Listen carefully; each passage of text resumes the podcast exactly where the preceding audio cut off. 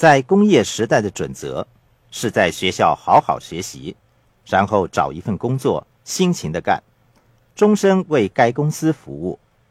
退休之后，该公司会照顾你。可是，准则改变了，在资讯时代，你在学校学习，然后找工作，你可以终生在同一家公司工作，或在不同的公司工作。但是最大的分别是，现在你需要为自己的退休计划做出安排。假设你在六十五岁退休的时候没有钱，那不再是你服务机构的责任了。尽管在工业时代，那是你所服务机构的责任。许多跟我同一代的朋友，也就是在婴儿潮出生的一代，即将踏入五十岁的阶段。他们忽然间醒悟到，时光飞逝，却还没有准备足够的金钱作为退休之用，也没有在财务上做好安排。在资讯时代，论点不再是职业保障，我们都知道那是不合时宜的。讨论的焦点已然是长期的财务保障，因为我们的寿命将更长。换言之，如果你六十五岁退休，好消息是你可能活到一百岁；坏消息是你可能没有足够的金钱赖以为生。要在资讯时代获得成功，我们需要更完善的教育。在工业时代，教育制度把焦点放在两类型的教育上。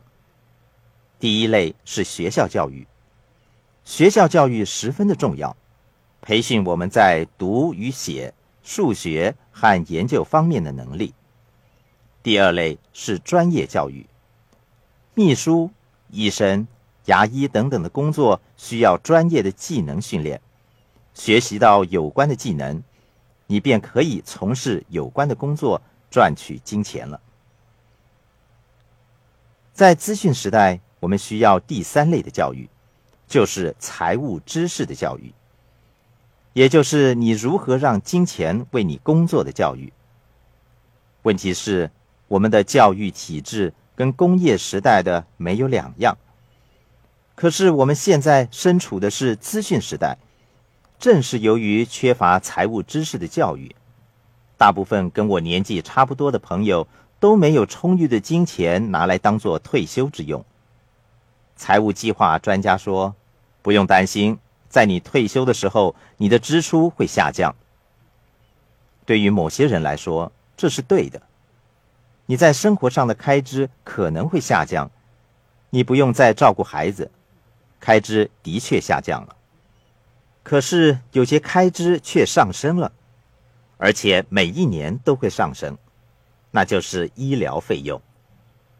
众所周知，医疗保险从技术上来说已然崩溃。有七千五百万在婴儿潮出生于美国的人，忽然间对医疗保险制度有所需求。他们说：“我来领取支票。”我不知道医疗保险和社会保险制度是否有能力负担七千五百万人的诉求。是还钱的时候了，我是来领取支票的。请算一算。如果七千五百万在婴儿潮出生的人每个月领取一千美元，那么每个月的总数便达到七百五十亿美元。如果你需要全面和长期的老人医疗保障，例如低成本的护士驻留服务，目前的收费每个月也要三千五百美元。所以，对那些有幸可以活到八九十岁的人来说，支出还是会源源不绝呢。我创作这个课程的其中一个原因和目的，是为大家提供有关财务的教育。财务教育让你不断增进有关财务的知识，随着年纪越来越大，你的财政就会越来越稳固。